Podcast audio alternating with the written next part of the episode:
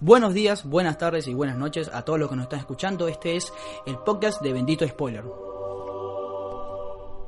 Bienvenidos al décimo primer episodio del podcast de Bendito Spoiler. Mi nombre es José Rey, junto a Cristian Benítez, como siempre. Hola, buen día. Y como siempre empezamos los episodios, si ustedes no saben qué es Bendito Spoiler, Bendito Spoiler es una página web que está eh, dirigida a todo lo que es el contenido de serie de televisión y cine. Puedes conseguir, ¿qué puedes conseguir, Cristian? Noticias, Noticias, series, reseñas, sí. eh, series especiales, un montón de cosas. Eh, y bueno, también está este podcast que llevamos contando los dos especiales 13 episodios y esta vez vamos por, bueno, lo tradicional. Hablar de películas, algunas recomendaciones y hoy tenemos una ¿Tres episodios, vamos? Tres episodios, sí. La gente decía que no íbamos a llegar. No, tenemos que parar, viejo. Vamos, necesitamos... La primera, las primeras temporadas siempre duran 8 episodios. Viste que Netflix siempre pone 7 episodios, 8 para probar. Y luego es que ves y la renuevan por más. Ajá. Entonces nosotros, al parecer, nos han renovado mucho tiempo. Vamos bien entonces. Bueno, Eh, hoy tenemos un episodio especial, como siempre. Vamos a hablar sobre una película que se estrenó en Netflix esta semana. Una película eh, pochoclera, se puede decir. Donde la acción manda, que es Triple Frontera. pochoclero lo que quieras, porque estás en tu casa. Podés hacer pochoclos, o podés hacer Claro. unas empanadas, o lo que quieras. Eh, y bueno, la, la, la, la- la película va de la mano de la discusión que vamos a tener más tarde, que es Ajá. Netflix y el Oscar. Todo lo que está pasando con Steven Spielberg. Netflix versus Hollywood. O versus Hollywood, Porque exactamente. lo que quiere Netflix es meterse en Hollywood y Hollywood se, se resiste. Todavía. A pesar de que nos acaban de entregar Roma. Pero bueno, ya estaremos discutiendo esto. Eh, vamos a hablar de Triple Frontera, esta película que se estrenó creo que fue el miércoles o jueves en Netflix. Que es una especie de, no sé, los indestructibles, pero más corto, más un poco más eh, arriesgado. Ajá. Y con un mensaje o con una característica llamativa. Para los que no saben, Triple Frontera es una película en la que actúa, ayúdame Christian, Ben Affleck, eh, Eh, Pedro Charlie Pascal. Uman está, o Unam, eh, Pedro Pascal, sí, Oscar Isaac y está este chico de Tron, que no me acuerdo el nombre, ahí te lo busco. El chico de Tron, bueno. Que Eh, también hace el pirata de, de Capitán Garfio en la nueva de Peter Pan. ¿En serio? Sí, No me he dado cuenta de eso. Ok. ¿De, de qué va la sinopsis de Triple Frontera? Estos son cinco militares o ex militares eh, o soldados de las Fuerzas Armadas Americanas que, a ver, se ven en lo que es eh, el momento del retiro o lo que es que viene después del trabajo, que viene después de tanta acción. Lo cierto es que, como ustedes sabrán, un soldado trabaja por, bueno, defender a la patria. Ajá. que es algo que eh, está marcado en todas las películas, eso es algo interesante, está marcado en todas las Eh, películas. Gareth Edlund. Hedlund. Sí, es vecino, No, no me acuerdo. vecino mío. Eh, hay algo que empieza con esta película que es muy interesante, que es lo que es el sentido de patria. Que en todas las películas americanas, de guerra, Ajá. o cualquiera que tenga algo de una fuerza policial, de por medio, te la ponen así, la fuerza americana, lo que nos importa, el país, la bandera. Y esta película es que se caga en eso. Pero habla de la otra cara de esto. Exactamente. Habla de la cara en la cual termina la guerra, termina todo el trabajo, termina de en la época del soldado para muchos y comienza otra parte. De hecho, en la misma película te lo nombra el personaje de Charlie Hunnam en, en un discurso dice, miren, una vez que terminen con todo esto, el sector privado va a venir y les va a decir, miren, acá tenemos un montón de trabajo para ustedes, eh, ya que no pueden servir más a su país. Y bueno, el Charlie Hunnam siempre le dice a, a los a los excombatientes le dice, miren, tienen que seguir con esto, tienen que seguir con la patria, siempre Claro. con la bandera en alto, enorgullecerse y, y demás. Pero está la situación económica también, la que están pasando todos ellos. Eh, son retirados, a- de hecho al personaje Ben Affleck eh, lo obligan a retirarse, eh, porque ya es bastante viejo, es el capitán del equipo Claro. y mm, viven situaciones económicas bastante complicadas. Él, de hecho, Ben Affleck tiene que vi- eh, vender condominios muy baratos y feos como para sobrevivir, ni siquiera vivir. Eh, no puede llevar a sus hijas a la universidad, no tiene ahorros, tiene cuentas pendientes, todos tienen cuentas pendientes. De hecho, el personaje de Gareth Hedlund eh, tiene que como ir a peleas como todos los fines de semana Claro. para ganarse el mango todas las semanas y así. No, Oscar Isaac en una escena lo dice claramente. O sea, le dice a Ben Affleck, te han disparado cinco veces por tu país y no puedes ni Ajá. pagarle la universidad de tu hija o no puedes ni pagar el, el auto que manejas, una cosa así. Y con la escena que decías del discurso motiv- motivacional de este soldado, que es muy interesante porque en un minuto te da las dos perspectivas. Él está, eh, Charles Homan está diciendo, bueno, la, la bandera tiene que salir y todo, y ya termina el discurso y a los dos, a los 10 segundos se consigue con Oscar Isaac y le dice, y Oscar Isaac le dice, bueno, capo, ¿cuántas veces vas a tener que dar ese discurso? Y ya llevo como 700, ya llevo como 170 La- veces. las contó todas, las cuenta todas siempre y dice 173 Claro. veces. O sea, son tipos que, a ver, ojo, si son patriotas, si creen en eso, pero entienden que hay una necesidad y que el sector privado, o por lo menos la, eh, trabajar en con agencias de, de gobiernos in- eh, extranjeros, consultoras, es algo que tienen que hacer. Y todo, y la sinopsis va en que Oscar Isaac eh, es el único, parece que es el único personaje que está militando todavía. Ajá. Y. Él eh, trabaja para la policía. Exacto, trabaja La para policía de México, me parece. Exactamente. Contra el narcotráfico. Exactamente. Lo cual co- conlleva... O sea, nos estamos metiendo ahora en un terreno bastante amigable con Netflix, el narcotráfico, Sí, sí. la policía, los operativos policiales, etcétera. Eh, pero tiene una vuelta de tuerca acá, porque no, no, no trata solamente del, del lado común y corriente, de la, no, no es tan común y corriente, con todo el respeto del mundo a la gente del- del- de los operativos narcotráficos que trabajan en eso, pero eh, no, no es lo tradicional ni lo convencional que se puede esperar de un operativo narcotráfico, de- eh, un operativo narcotráfico, sino que es diferente. Es muy ¿Por diferente. Porque estos tipos están dispuestos o van a es y el personaje de Anfield lo dice, ustedes van a robar y asesinar, van a cometer dos delitos. qué? Ajá, o sea, me estás diciendo entonces que le van a robar a un narcotraficante. Exactamente. No van a capturar el dinero, no Ajá. van a encantarlo, van a robarlo. ¿Por qué? Porque sencillamente no puede ser posible que no tengan dinero para mandar a su hija a la universidad, por ejemplo. Claro, teniendo toda una carrera, Claro. toda una vida entera laburando para el ejército, no tenían ese, es la- una, una estabilidad económica eh, por lo menos convencional y deciden entonces, bueno, este tipo malo, eh, te- tengo Oscar Isaac viene y le da la información, tengo este tipo malo que es un narcotraficante que está metido en la selva con todos estos millones de dólares, le dice una cantidad bastante reducida, 17 millones de dólares, dice, Sí, me parece. eh, exacto, sí, 17 millones. 17 millones y bueno, dice, "Te- tenemos que ir a buscarlo, eh, tenemos que agarrar todo el dinero, llevárnoslo, o sea, no nos importa nada, tenemos las habilidades, tenemos los equipos, tenemos todo. eh, en un principio dice que es todo legal, Claro, que es una consultora, todo claro, eso.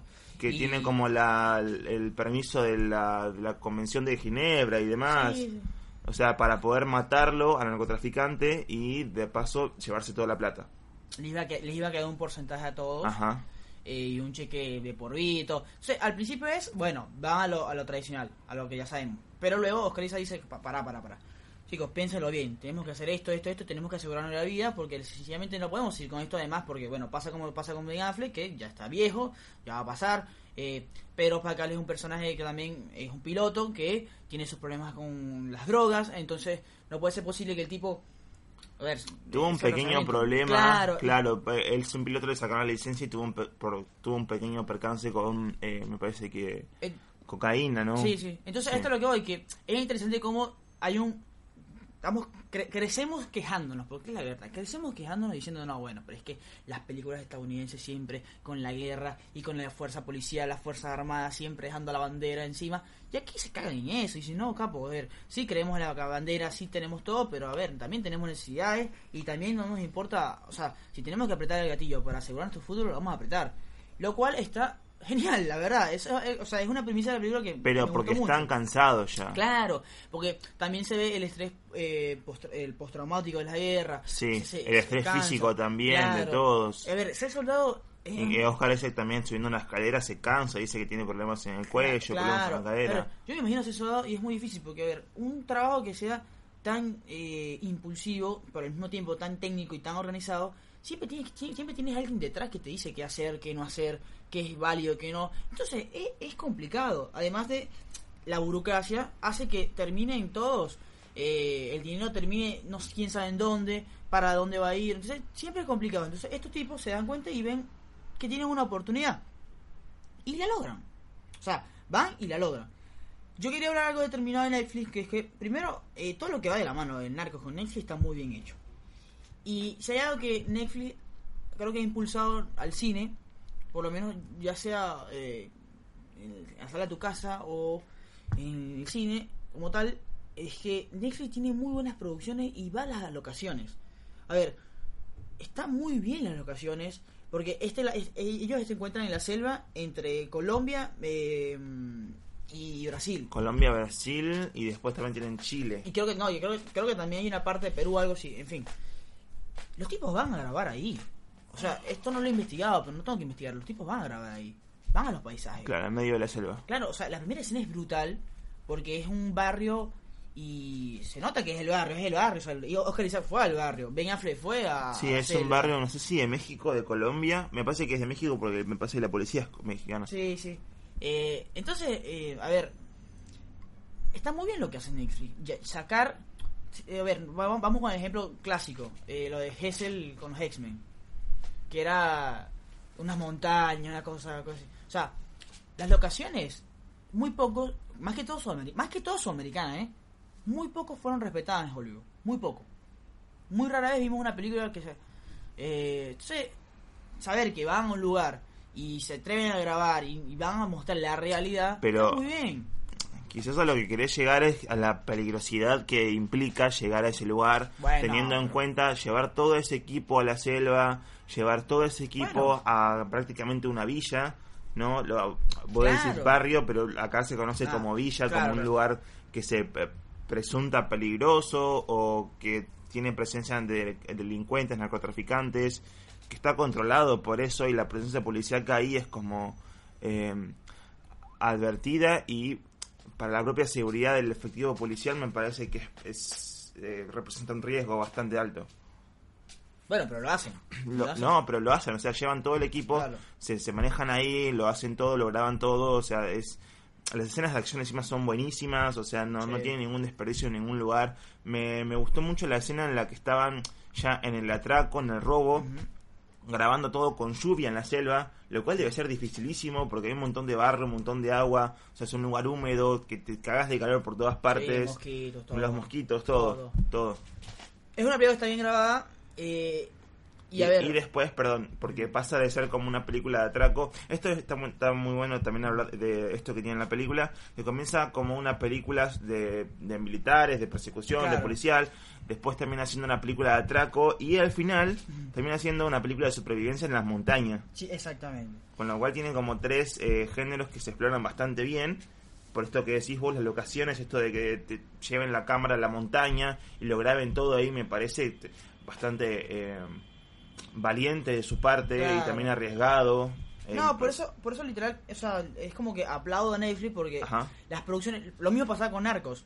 Narco es, eh, creo que es mi serie favorita de esta temática y, y los tipos van al lugar, o sea, los tipos Sí, fueron a de Cali, hecho murió, seguramente lo saben todos, Sí. pero bueno, murió un guionista por haberse metido en el- los barrios de, de Cali o, o de No, Medellín. creo que fueron, eh, eso fue en México realmente, que él fue a buscar locaciones junto al guionista y eh, buscando locaciones lo mataron, o sea, murió. Claro, porque se metió en un barrio narco- de Claro. narcos. Eh, pero los tipos fueron a, a Cali, fueron a, a- a Medellín, fueron a Ciudad de México, fueron a Tijuana. O sea, esas producciones que te llevan más a la realidad. Y eso, eh, nosotros si- siempre peleamos con el estereotipo mm, mm, de Sudamérica. Por ahí, por ahí yo leí gente que decía, bueno, Triple Frontera es lo mismo de siempre. le hacen pensar que, que todos los sudamericanos son narcotraficantes. No, no siento eso, pero sí hay lugares donde es así. O sea, me parece estúpido no pensar que en Colombia todavía hay, y en Brasil, y en Perú, y en Venezuela, no hay sectores donde se cultiva la coca, donde donde se hace se distribuye, o sea, es inocente. Chile, incluso. En Chile, o sea, a ver, Entre las montañas. si va por la temática no hay, no hay problema. Si quieres andar a Europa y capaz habrá un lugar, pero es así. A ver, Colombia es Colombia por la droga, se conocía a nivel mundial eso. O sea, no entiendo por qué no puedes explotar eso. O sea, tampoco es que estás dejando mal parado al... El tema la- quizás es que explotan nada más eso y es mucho, tenés 80 documentales de narcotraficantes, Sí, tenés sí, no. 80 series de narcotraficantes, ahora esta película otra vez narcotraficantes, Eh, bueno, como decía Cristian, hay un atraco. enalteciendo igualmente también, o sea, no, no es el espíritu patriótico, pero sí el, las habilidades y el, no todo, toda esta cosa superheroica de cinco norteamericanos que van y pueden hacer todo eso. Claro, eso, eso sí, o sea, es como la, la intervención, por decirlo Claro. así. Como que, capo, Mándame eso para Venezuela, por favor. Mandamos, los presidentes. Bueno, eh, entonces, como decía Cristian, eh, hay un atraco, los tipos obtienen el dinero, hacen desastre. También la película se, se encarga de, a- a- o sea, a... a ver, Igual nosotros lo decimos así como de, nos están explorando todo, no. Tiene muchas sorpresas en el medio.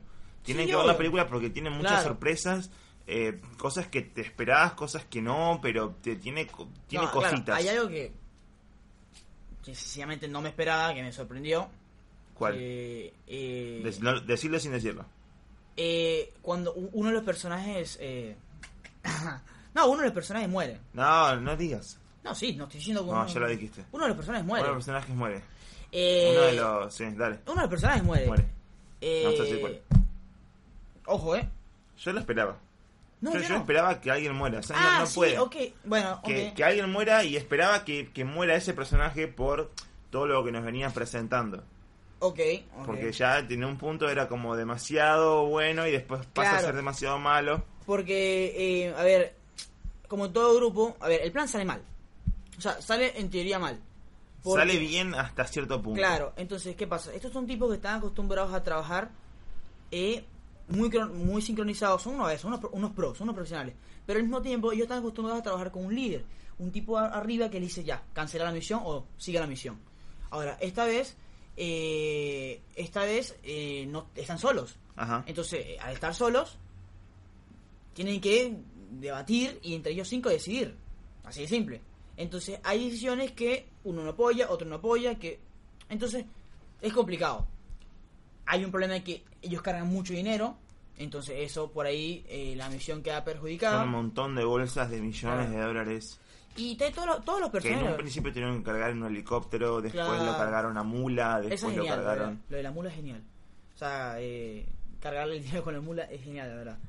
Eh, y bueno, todo esto es una travesía, porque tienen que llegar al océano para llegar a un barco y luego irse, eh, a través de unas imágenes, que repetimos, visualmente hermosas, a través de una selva hermosa, acantilados, eh, los Andes. Sí. Pero Eh, tampoco se van por la rama de lo, de lo cinematográfico y experimental, ¿no? No, Porque bueno, se dan cuenta que es una película para Netflix, se dan cuenta que está preparada, incluso se habló mucho de esto con las películas de los Cohen, la balada de Buster Crooks.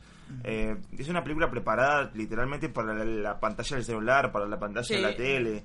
No, no se van con tantas exigencias de decir, mira, con esta cámara vamos a hacer esto y vamos a poner esta cantidad de colores. O sea, no les importa mucho eso, sino que se centraron más en la historia, se centraron más en, de vuelta, la, la peligrosidad y el atrevimiento de hacer todas estas hazañas en estos lugares.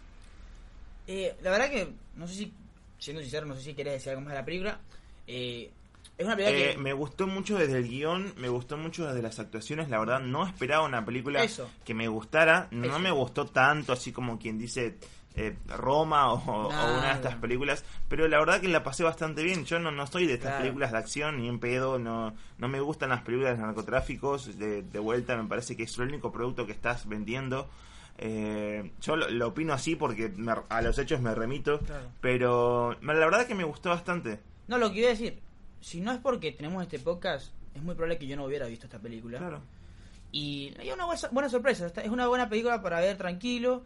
Eh, eh, lo que dice Cristian del, los guion- del guion, se maneja muy bien lo que es la desesperación de los personajes. El, Y el suspenso, el suspenso también que te mete a vos en eso, Claro. en las partes en las que, no sé, el atraco que sale mal o tener que llevar el dinero y que pasa un problema, problema tras problema tras problema y así que te, te, te genera una cosa Claro, no, y al y- final termina todo bien. Cada vez que, cada vez que un... No tan bien, Claro, cada vez que pero una, cada vez que una bolsa de dinero como que se va a caer, eso es, me- me- es mucho suspenso. Eh, no, eh, eh, a ver, es una buena sorpresa Triple Frontera y está en Netflix, así que, qué sé yo. accesible para ustedes. Accesible. Eh, ¿Vimos otra película, Cristian, esta semana? Sí, me parece como la segunda película más relevante de la cartelera, Claro. porque no hablemos nada más de Netflix, vamos a hablar de esta película que se llama... o sea, La primera película de la cartelera, la más principal, es Maligno, la que no se estrenó, No se en estrenó en- muchos cines, porque es una película de terror.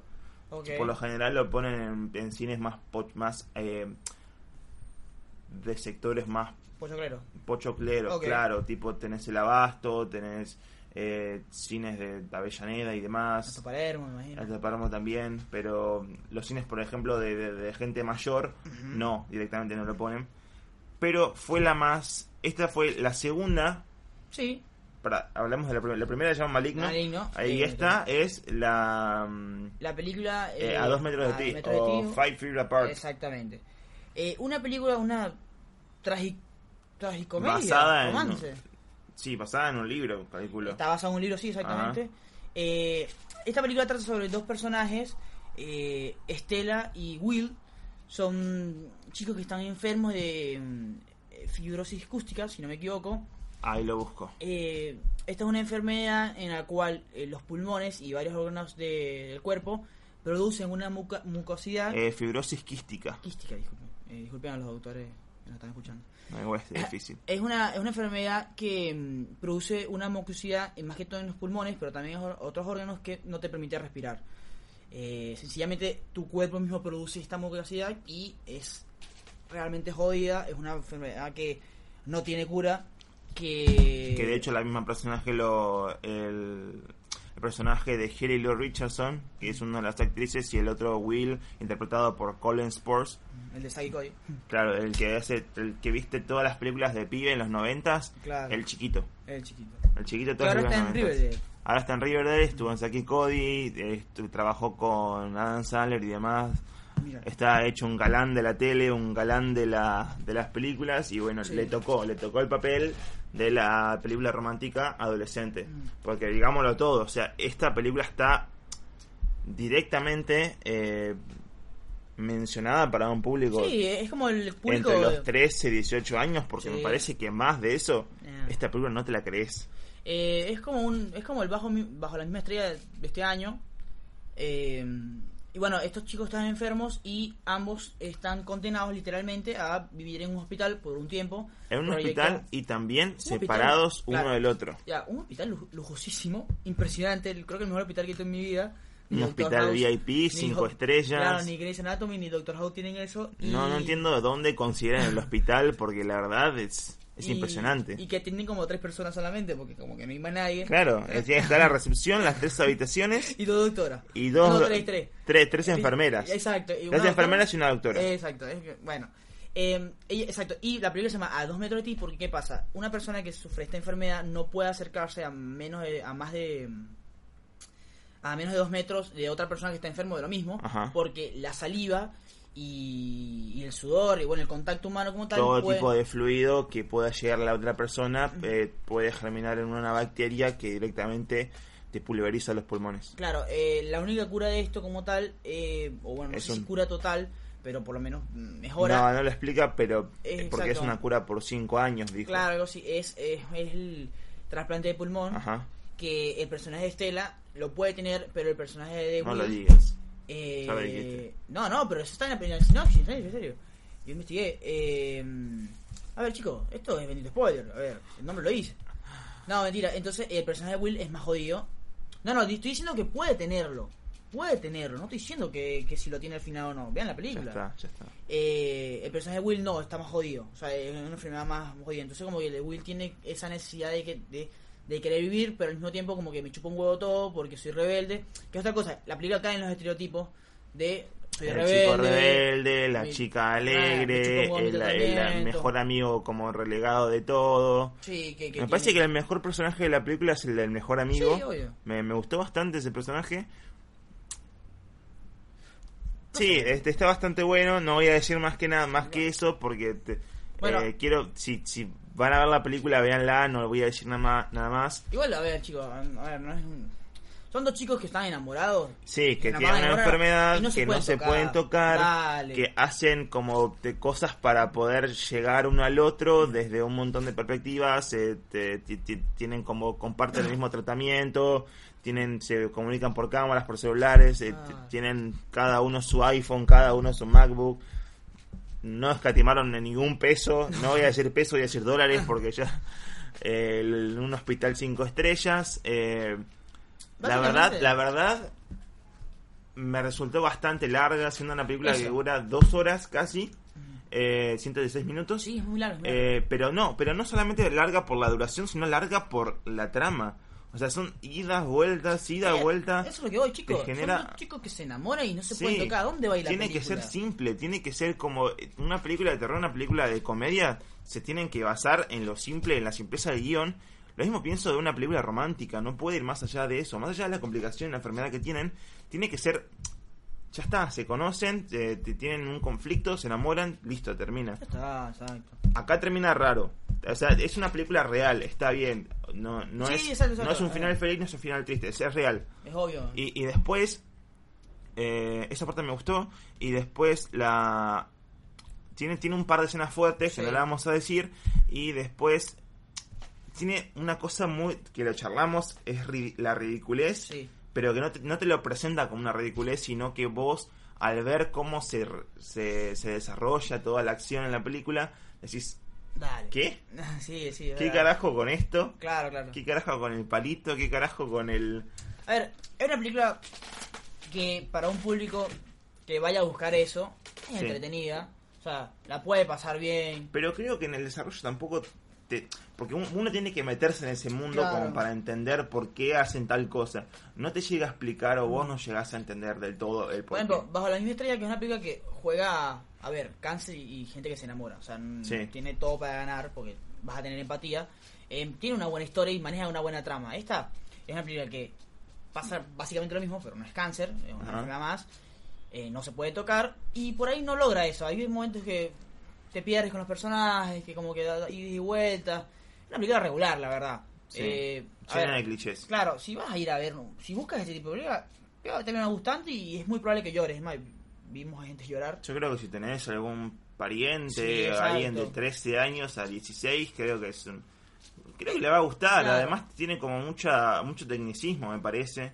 Sí, es eh, sobre las enfermedades Claro. y todo este tipo de cosas. Igual, nada, a mí yo sigo pensando en el hospital que es gigante, es un hospital, pero a ver, chicos, es el hospital más impresionante. O sea, Ellos, ustedes- ellos se visten, pero con la Eh, mejor ropa, todo- que tienen el mejor alimento. todo el, el alimento, más importante, estamos acostumbrados que el, el alimento en hospitales es cualquier Claro, cosa. para enfermos y ellos comen de... Siempre están alegres, siempre están con... Son superdotados en inteligencia, en belleza. Eh, ellos son todo y... y- Ah. ¿Qué? Son enfermos. ¿Qué onda? Eh, a ver, no, no queremos decir que no, esto no pueda pasar, pero es como que falta el tacto Es de raro. realidad. Claro, es raro. Es como que, a ver, yo siempre hablo, por ejemplo, This Is Us es una serie eh, americana muy buena, pero son tipos que no tienen problemas económicos, ninguno. Entonces por ahí ya pierde un toque de realidad y eso, esas cosas pasan, no solamente en lo económico, sino en varios, en varios aspectos como de... Quizás, quizás no, Sí. no sé si pronto que realidad porque hay gente que sufre eso, tiene ese, ese, esa comodidad económica, pero no, no te puede, no puede empatizar con uno siendo que tienen tanto, ¿no? Claro, claro. Porque el, el espectador promedio del cine no, no tiene ese tipo de vida, ni en pedo. No. De hecho hay una parte en la que dice, no, porque Will es millonario. Claro, cae en el estereotipo de vuelta. No, yo lo que veo es, digo, che, si sale- ni yo lo quiera, me sale un hijo así. Mi hijo se murió, yo no puedo pagar un hospital así. Claro, Mal. Bueno, eh, a dos metros de ti está en cartelera, me imagino que va a estar un tiempo, así que, qué sé yo, es una... Es una Dos, tres semanas le Sí, damos. es, es una opción para ir a ver. Ajá. Ahora vamos con una discusión, un platillo importante. Una discusión que estuvo, que hace años está, ya. Hace años está implementada, pero este año con lo de Roma y también con lo de los jóvenes un poco, eh, salió mayor a la discusión. Ajá. Que es Netflix versus Hollywood. Se planteó, eh, me parece que desde el año pasado, con el hecho de que Cannes ya no recibe películas de Netflix. exacto. o de Eh, ninguna película que no estrenen en, la- en las salas de cine. Entonces, ¿qué pasa con Netflix eh, versus Hollywood? Hay diferentes opiniones, diferentes bandos importantes. Básicamente es, la academia o Hollywood no quiere reconocer a Netflix. A ver, ojo, uno dice Netflix porque es el principal ente. Cualquier película de streaming. No quiere reconocer esas películas como películas para el cine. Como películas que deban recibir premios para el cine. Spielberg lo dijo claramente, textualmente lo digo. Si haces una película para cine está genial y tienes que optar por, premio, por un premio como el Emmy. Pero no puedes optar por un Oscar. Claro, porque para películas son películas de televisión. Claro. Entonces, eh, quisiera saber tu opinión y luego discutimos un poco de lo que van diciendo algunos referentes importantes que eh, creo que todos por ahí tienen un poquito de razón. Eh, no sé qué piensas tú. Netflix, a ver, eh, primero Netflix es televisión, o sea, no, no, no, no sale de ese, de ese margen, de ese canon, pero a la vez puede tener un montón más que eso. De hecho, tuvo Roma, de hecho, tuvo. Recién hablamos de una película muy buena, Triple Frontera. eh, no sé, tiene muy buenas producciones de series, tiene buenas películas. La balada de Buster Scruggs, de hecho, se estrenó en Netflix. eh, no sé, tiene mucho potencial para hacer películas. No el potencial que, que requiere como para llegar a una sala de cine y decir, bueno, Nolan, Spielberg o tener ese tipo de producciones. No creo porque son siempre pensadas para la plataforma. Pero si en algún punto quisiera Netflix decir, bueno, vamos a hacer un ET, vamos a hacer un Super 8 o un Star Wars, me parece que puede. Lo que pasa es que no quiere eh, por la plataforma y por la llegada y por que si haces una película como... No estoy de acuerdo que Roma se estrene en la plataforma. No estoy de acuerdo, pero porque es una película para el cine. Y si vos haces Star Wars, tenés que ir a verla en el cine. Y si haces ET, tenés que ir a verla en el cine. Si haces Triple Frontera, mirarla en, en un celular. Claro. Eh, si haces, eh, no sé, incluso creo que Los Vengadores la puedes ver en el celular. Son todas películas creadas y hechas ya no para el cine. O sea, las películas nuevas de una espectacularidad visual como, no sé, Alita o, o yendo más atrás, las superespías, ¿no? Las superespías 3D y ese Sí. tipo de películas, ya no son películas para cine, son películas para la televisión. No me refiero a la televisión de los canales de tele, sino que alguien se compre el Blu-ray y la vea con el 4K y el Ultra HD y que se emocione con ese tipo de, de imagen y la calidad de los colores y demás.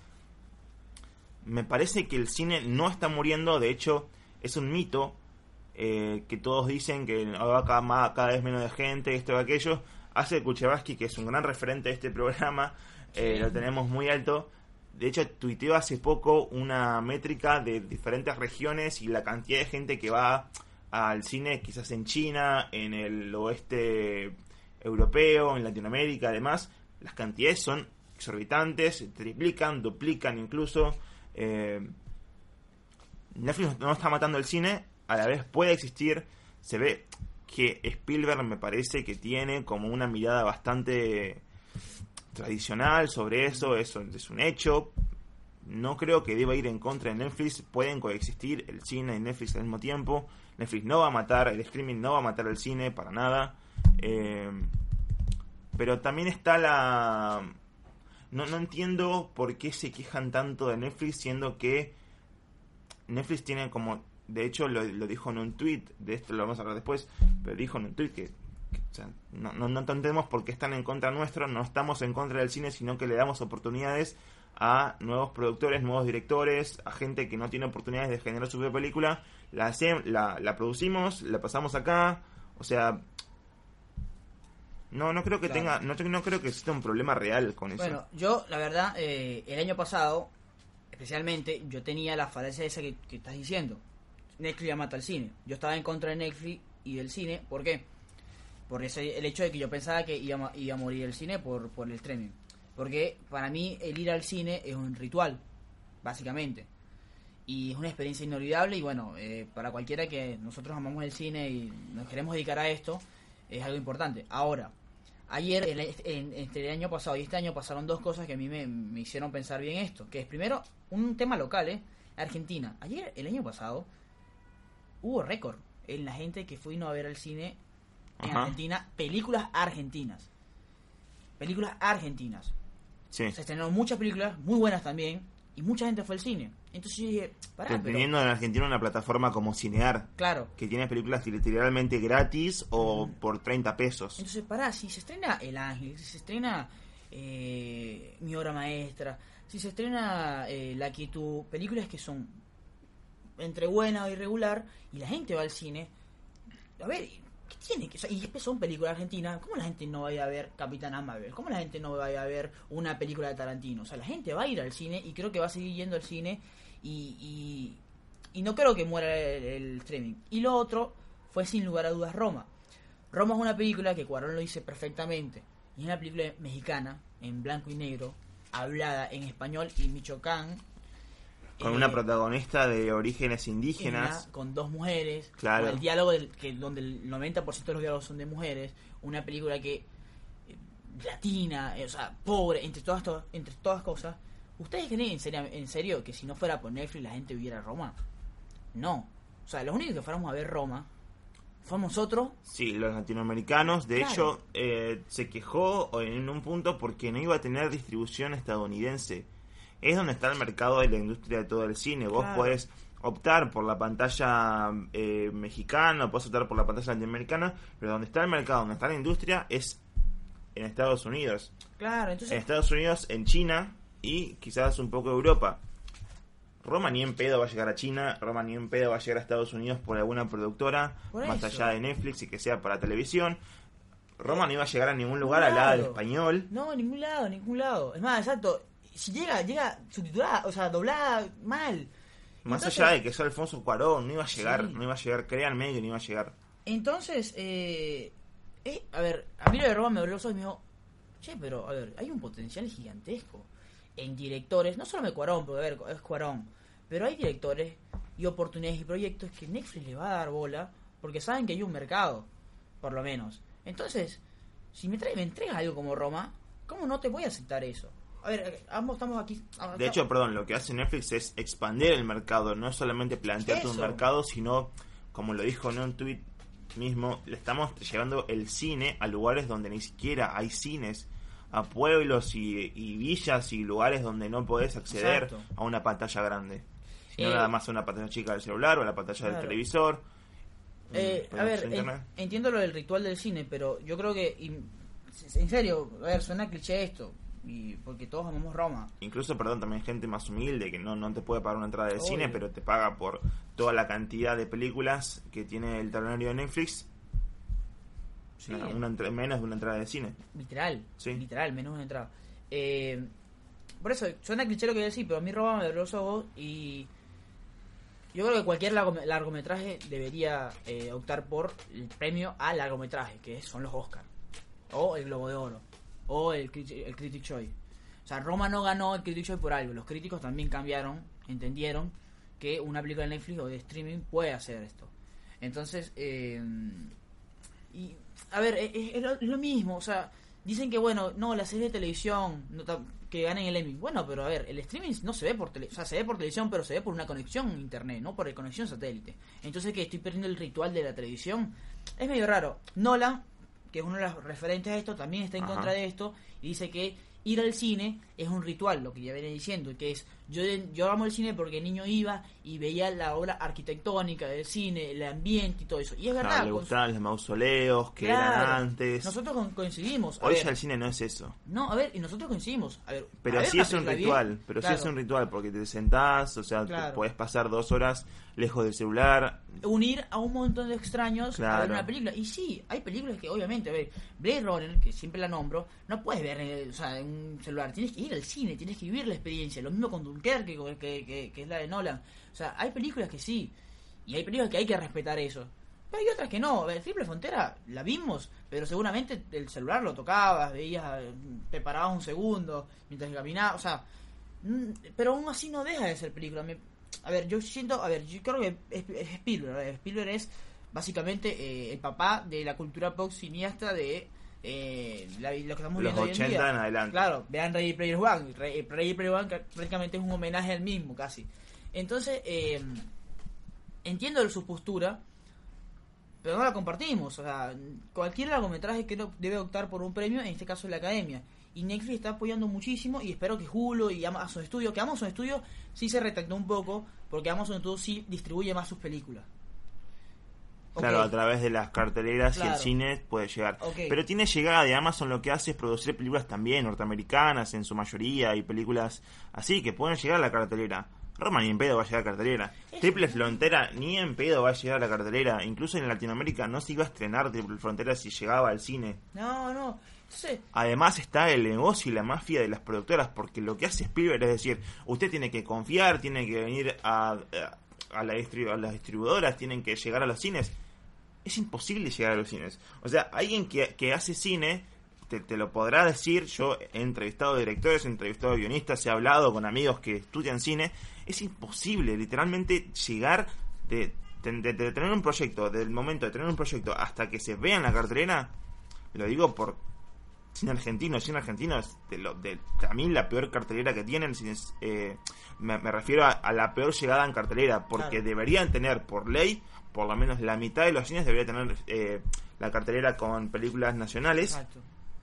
No lo tienen, parece que la ley incluso se derogó, no, no recuerdo bien, pero no la tiene y es un trabajo muy un arduo que lleva por lo menos mínimo 5 años, te digo, un mínimo, un mínimo. Y una inversión, pero por eso tiene que tener una inversión enorme, tiene que ser una producción gigante, con una historia súper atrapante y que a la vez, no sé, te la produzca Telefe, te la produzca una productora enorme, gigante. Así va a llegar por lo menos a una sala de cine de cada cine. ¿A Gamón? Sí, y todas las demás, porque el Gaumont eh, patrocina todas las películas independientes del Inca, entonces tienen que llegar sí o sí al Gaumont, pero no pasan de Gaumont. Sí, exacto. Eh, a, ver, pasaba con El Marginal, que es una serie. El Marginal se estrenó y fue un fracaso. Ahora, se estrenó en Netflix y levantó... No, El Marginal fue un éxito. Pero, bueno, a nivel de audiencia, en televisión... Eh, en televisión... Incomparable lo que vieron en televisión con lo que vieron pasa que estuvo en, televisión pública. Por eso. Marginal... Eh, me parece que es un caso diferente. pero lo que quiero decir es, yo soy director, hago una película, la monto en el cine, la verán 10, la monto en Netflix hay una oportunidad inmejorable que la vean 100, 200, 300 personas. Por eso te digo, el marginal cuando salió, la primera temporada, la, ok, la vieron algo, pero para lo que fue, no, no cumplió las expectativas. La subieron a Netflix y la segunda temporada, que sí la pasaron en televisión otra vez, fue un récord de audiencia porque la gente ya había visto la primera temporada, la gente se ignora ver la primera temporada. Entonces, eso es más, el, marginal tengo entendido que ni siquiera iba a renovar por una temporada, no iba Incluso la llegada que puede tener con Netflix, porque en TV pública viene acá nada más toda la Argentina, Netflix llega a toda Latinoamérica, porque Netflix es Latinoamérica. En Venezuela se podía ver el marginal, entonces son ese tipo de cosas. Entonces, lo que volvimos con Roma, nadie va a ver Roma y la gente hoy en día puede ver Roma y el próximo año va a poder ver Roma y el próximo año va a poder ver Roma y va a poder así. Hasta que se caiga internet, se caiga la luz, moramos todos. Entonces, eh, está perfecto lo que es Netflix lo que hagan otras eh, eh, organizaciones, eh, plataformas de streaming. Y, capo, si una película es buena, listo, tiene que estar. Ya está, Spielberg. O sea, entiendo. Entiendo todo lo que haga. Yo también, eso es el lirismo, eso es como el fútbol, el lirismo, la, belleza del cine. Y en todo caso, tampoco entiendo muy bien que quiera ser nominado el Oscar. O sea, el Oscar ya para mí perdió bastante prestigio. si, si, querés ser una buena película, eh, preguntáselo al público, no se lo preguntes a la academia ya, porque la academia es como un grupo de gente selecta, blanca y rubia. Ya, ya, ya, ya, hablamos de eso, pero bueno, es como. No sé. Creo que el reconocimiento de eh, a nivel mundial de la gente pero para mucho mí, más. Sí, claro, y también de la crítica. Incluso tenés un montón de, parámetros y lectores que te pueden decir que esta es una buena película. Más allá de que te ganen un Oscar, de hecho, el Oscar ganó Green Book, es una, Por eso eh, eh, qué sé yo. El Critic Choice lo ganó Roma. Sí. Y eso es una barrera jodidísima. O sea, que el crítico antaño te diga, capo, esta película ganó el Oscar. Pero que era el gobernador de directores, que es Spielberg, en la academia te diga, no pueden ganar este premio porque la verdad vienen de, hacer película para televisión. ¿Qué importa? O sea, hay películas hechas para televisión por Robert De Niro, por Scorsese. Bueno, este año se viene la película de Scorsese que está hecha por Netflix. Sí, eh, a ver, yo me imagino. Y que Scorsese, si no trabaja para Netflix, trabaja para HBO. Eh, yo me imagino que Scorsese está debería estar o sea, el nombre ya debería estar nominado. Entonces, eh, y a ver. Ah, bueno, Tarantino es otro que habla muy mal de Netflix, pero por un tema más pasional, de que él dice que le gusta, porque Tarantino trabajaba en un. Pero no, no, no, no, se van de las experiencias personales de cada uno. Claro, porque, explico, este, Tarantino trabajaba en un, blockbuster, donde, bueno, la gente iba a alquilar películas. Eso es una práctica que hasta yo puedo hacer y es genial, porque literalmente tú vas a ir a qué película está, qué película es buena, qué me recomiendas y vas y de, cada 10, de cada 10 nueve eran malas y una era buena. Entonces Tarantino dice que Netflix no te, no te da esa oportunidad. Pero son eso, son vivencias personales, ya está acá, pues el mundo mueve y si no hubiéramos quedado atrás, Roma no es posible. Cosas como Roma no es posible, así que sigamos. Tampoco vamos a a tirarle demasiado laureles a Netflix. Yo creo personalmente que es un re monopolio, ah, que, que no, no se va de eso, o sea, todas las producciones son de eso y todas las películas eh, tratan de llegar como una, en un apoyo popular para que se queden con las propiedades de todas las películas y generar más dinero esto aquello. Pero irse en contra de, de, como esta nueva manera de negocio, o sea, qué sé yo. Bueno, Me eh, parece que es el futuro, no creo que es el futuro del cine, porque el cine por sí solo ya tiene bastante, se lleva bastante bien, digo que pueden coexistir, qué sé yo. bueno eh, rápidamente, eso ya nos dominó. Ajá. Benditas recomendaciones. Terminamos con esta sección y vamos a las benditas recomendaciones. ¿Qué, qué tienes para.? para Eh, tengo un par eh, de Netflix justamente porque... Sí, estamos- hoy estamos con Netflix. Sí, ¿no? traté de explorar por otros lados. eh, desde, no sé, te- tenía como una lista de películas y demás. Pero preferí irme a esta plataforma porque incluyeron dos películas muy buenas eh, hace muy poco. Me parece que el mes pasado fue la que incluyeron eh, Un espía por error. Una película de comedia bastante sacada de los pelos para lo que es la comedia tradicional. Porque es, es una muy de, de comedia tipo Scary Movie, estas que se van al carajo con un montón de cosas. Y también está buena porque no, no, no se toma el, el trabajo de. o no se toma, digamos, directamente la censura, sino que pasan un montón de cosas que decís, mierda, o sea, esto pasa en una película en serio. Y sí, además es muy divertido. Te, reconozco un par de escenas en la, en la escena del elefante y la escena que. eh, los dos protagonistas principales tienen como una tienen que tienen como una bueno son dos hermanos uno, uno es un super espía un super agente y el otro de la del MI6 y el otro es un hooligan. Un, un hooligan es un barra brava de claro. Inglaterra claro.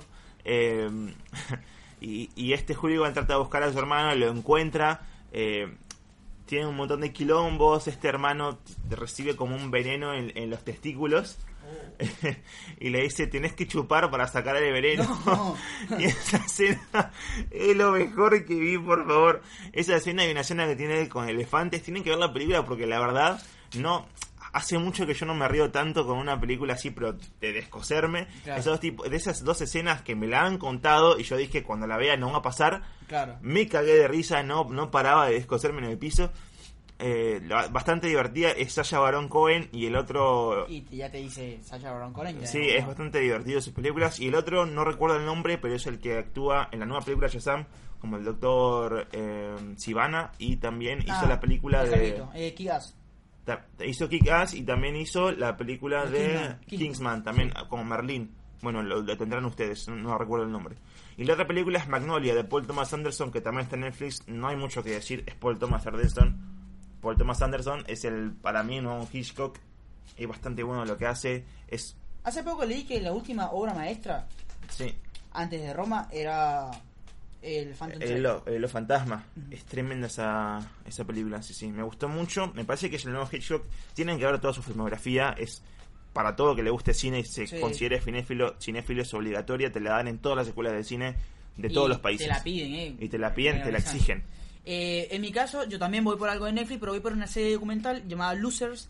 Es una serie documental que trata de 8 episodios de 20 minutos donde lleva a diferentes deportistas a explorar lo que fue su carrera, una carrera que estuvo empañada con el fracaso, pero de alguna u otra manera se levanten. Es impresionante cómo estos tipos se levantan, eh, lo que es el, el día a día el de un deportista, eh, donde se ven afectados por cualquier cosa, trampa, eh, eh, racismo, eh, xenofobia. Entonces, eh, es una serie documental muy buena, así que se las recomiendo. Bueno, eh, nada, creo que eso fue todo. Sí, hablamos demasiado Sí, largo. Parece Eh, que las películas no, no, nos hicieron hablar. Claro, en algún punto nos sentimos un Claro. poco apasionados por este tema. Siempre, ojo, siempre hay para nunca ninguna película es tan mala para no hablar de ella. Siempre hay para hablar. Eh, espero que lo hayan disfrutado. Nunca dijimos las redes sociales, arroba Spoiler en Twitter, en Instagram, nos pueden seguir. Eh, y a, bueno, a mí personalmente en arroba host Rey OK. Y a Soy. Chris B con E inclusiva en Twitter y sin la E en Instagram. Bueno, espero que hayan disfrutado del programa. Nos vemos en el siguiente. Chao, chao. Chau, chau.